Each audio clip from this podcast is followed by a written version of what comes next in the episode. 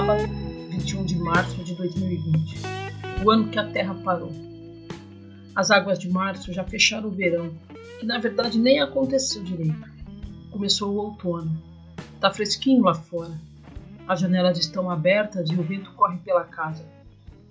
As reportagens dão conta de que no Brasil cerca de 1.200 pessoas, de acordo com dados oficiais, estão contaminadas e 18 morreram por conta do tal Covid-19, também conhecido por coronavírus, um bicho esquisito que ainda ninguém sabe direito quem ou o que é ou de onde veio. A situação na Itália é dramática, cerca de 5 mil mortos. Oficialmente, mas sabemos que tanto no Brasil como no mundo, os números podem ser bem maiores. Na TV, o remake de Sandy Júnior no Altas Horas. Não tem programa ao vivo. As novelas foram interrompidas e a Lourdes não vai descobrir tão cedo que sua melhor amiga Thelma comprou seu filho ainda bebê. Entramos no sétimo dia de confinamento. A ordem é não sair de casa.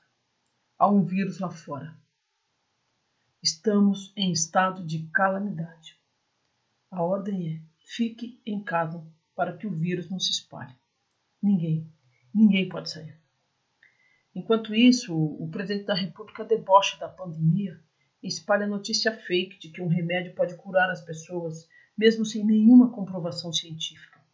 Já se antecipou e mandou o exército produzir em escala. Os bolsominions comemoram.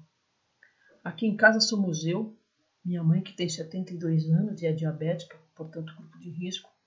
É preciso evitar o máximo que ela tenha contato com o vírus que ataca o sistema respiratório e pode ser fatal para os idosos.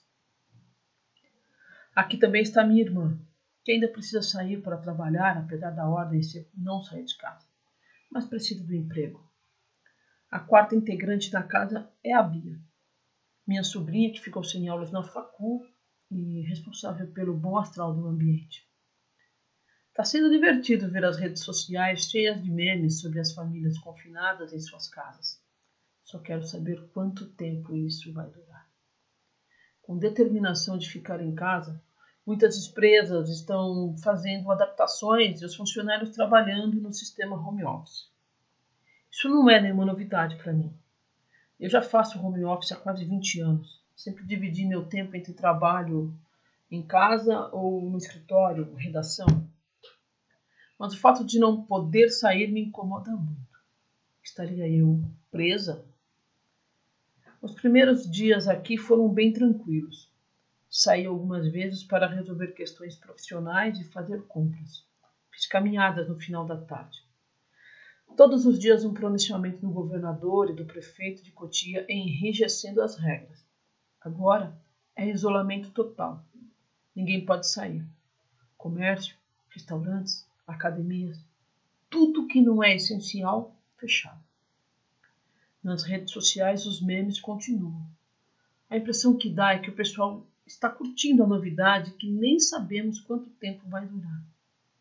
Entre um texto e o outro, entre post nas redes sociais para cumprir minha rotina diária de atender os meus clientes e atualizar o blog, dar uma espiada no Face, no Twitter, no Instagram, um café, muita água e de vez em quando também vou para o fogão me divertir.